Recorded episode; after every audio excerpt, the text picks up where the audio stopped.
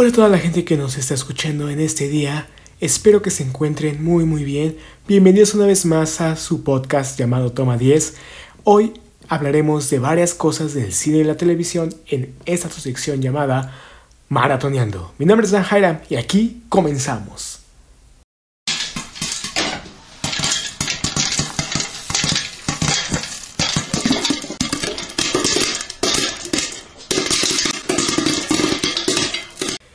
Semana más que termina y una semana más que tenemos noticias del cine bastante importantes. Este tema del cine se ha vuelto bastante conflictivo debido a la pandemia que estamos viviendo actualmente. Muchos estrenos que estaban programados para el 2020 han tenido que cambiar su fecha de estreno para el 2021 y hay también películas que incluso han tenido que aplazar su fecha de estreno hasta el 2022. Pero eso no ha sido motivo para que nosotros nos desanimemos, pues las noticias siguen surgiendo y el hype por saber qué es lo que le depara al mundo del cine sigue presente en los corazones de todos los cinéfilos. Varias de sus salas de cine debido a pérdidas millonarias, ya que ahorita no se encuentran cines abiertos y la gente no se anima todavía a ir a ver una película en una sala de cine cerrada.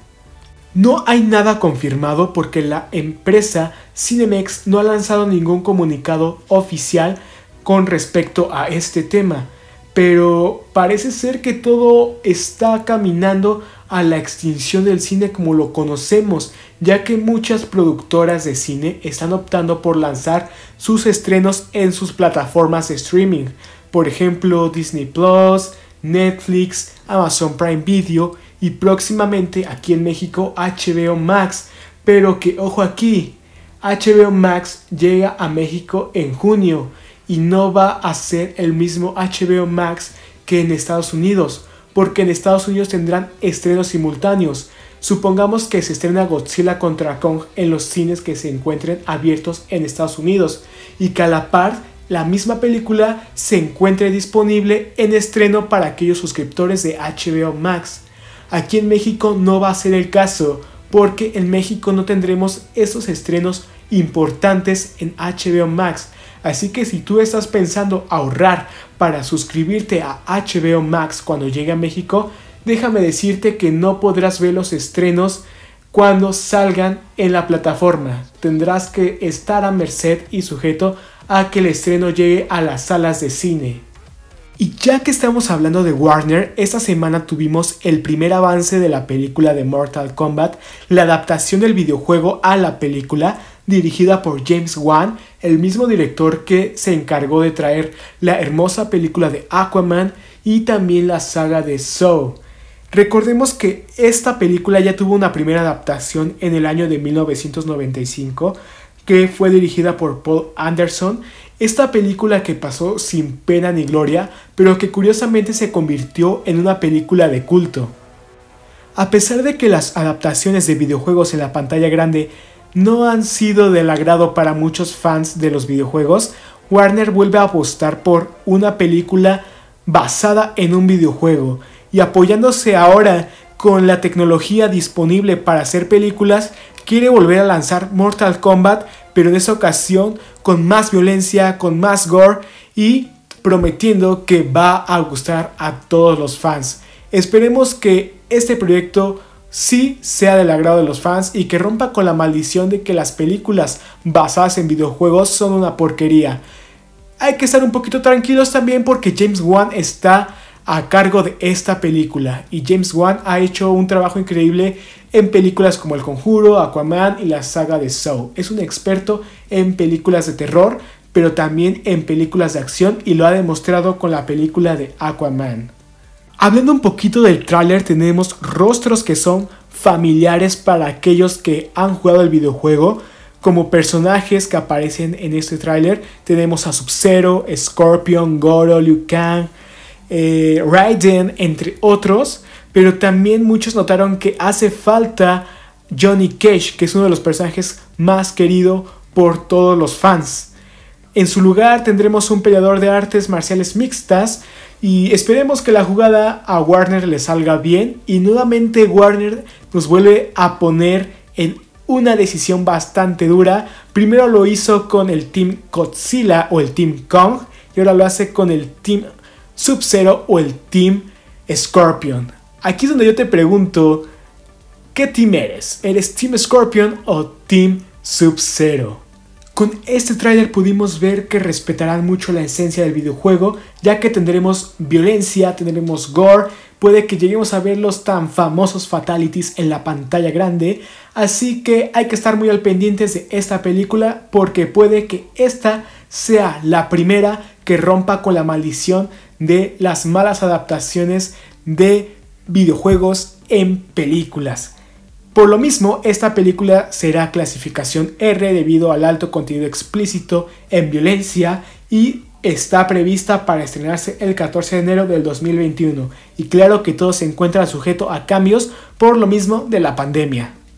Y ya que estamos hablando de trailers, esta semana tuvimos uno también bastante choncho que muchos fans de los clásicos de Disney esperábamos.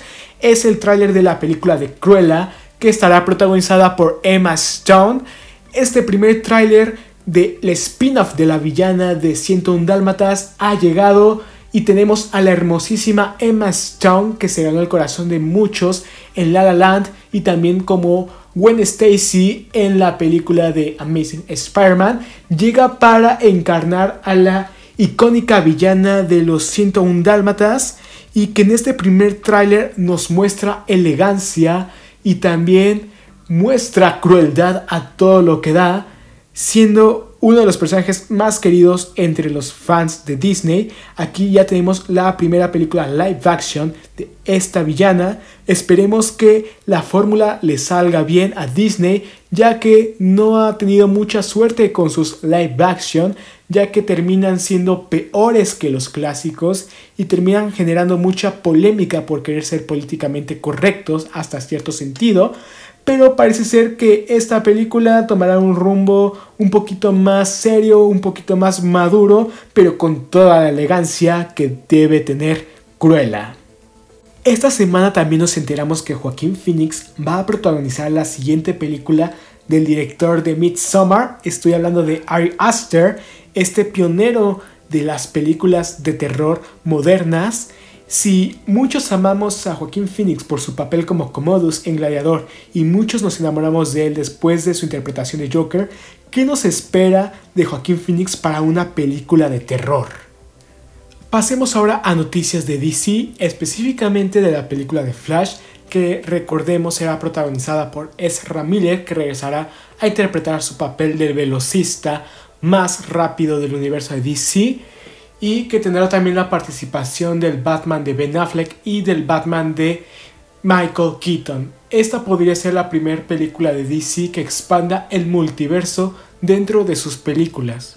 Pero no solo tendremos la participación de dos Batmans, sino que también tendremos la participación de nada más y nada menos de Supergirl, que aquí tendrá su primera aparición en la pantalla grande y será interpretada por la actriz Sasha Calle, Así lo dio a conocer Andy Muschietti, el director de la película, a través de una reunión que tuvo con ella en Zoom después de un largo casting en el que más de 400 mujeres participaron para este papel. Enhorabuena para la actriz y esperemos que haga un excelente trabajo en la próxima película de DC. Dando ahora noticias de Marvel, está el rumor de que podríamos ver a Jennifer Lawrence interpretando a la mujer invisible en la película de los Cuatro Fantásticos dentro del universo cinematográfico de Marvel. A mí me encanta mucho la idea de que Jennifer Lawrence interprete a Sue Storm en la próxima película de los Cuatro Fantásticos. Yo creo que el papel le quedaría como anillo al dedo. Y la última vez que vimos a Jennifer Lawrence dentro de una película de superhéroes fue en el universo mutante de Fox en la película de los X-Men, específicamente interpretando a la mutante Mystic. ¿Será acaso este rumor real o simplemente quedará como un rumor y nada más? Esperemos más noticias próximamente. Y ya para cerrar con las noticias de esta semana, hoy tuvimos una noticia bastante triste, sobre todo para aquellos que son fans de la dupla de Daft Punk, ya que hoy 22 de febrero anunció su separación después de 28 años de trayectoria y así lo dio a conocer a través de un video de despedida titulado Epílogo que muestra la fecha de 1993, año en que inició esta dupla, y 2021, año en que se separan y terminan por completo con su trayectoria musical. Así es como llegamos al final de este podcast. Este ha sido el resumen de las noticias más importantes de la semana. Espero que todas estas noticias te hayan puesto al día de lo que está pasando en el mundo de los espectáculos. Sin nada más que agregar, hasta aquí dejamos este episodio. Espero que les haya gustado muchísimo. Mi nombre es Dan Haram. Síganme en Insta como Dan.guevara para más noticias, para más información y para que se enteren un poquito de cómo va mi día a día. Aquí lo dejamos, espero que se la estén pasando muy bonito y nos vemos hasta el próximo episodio.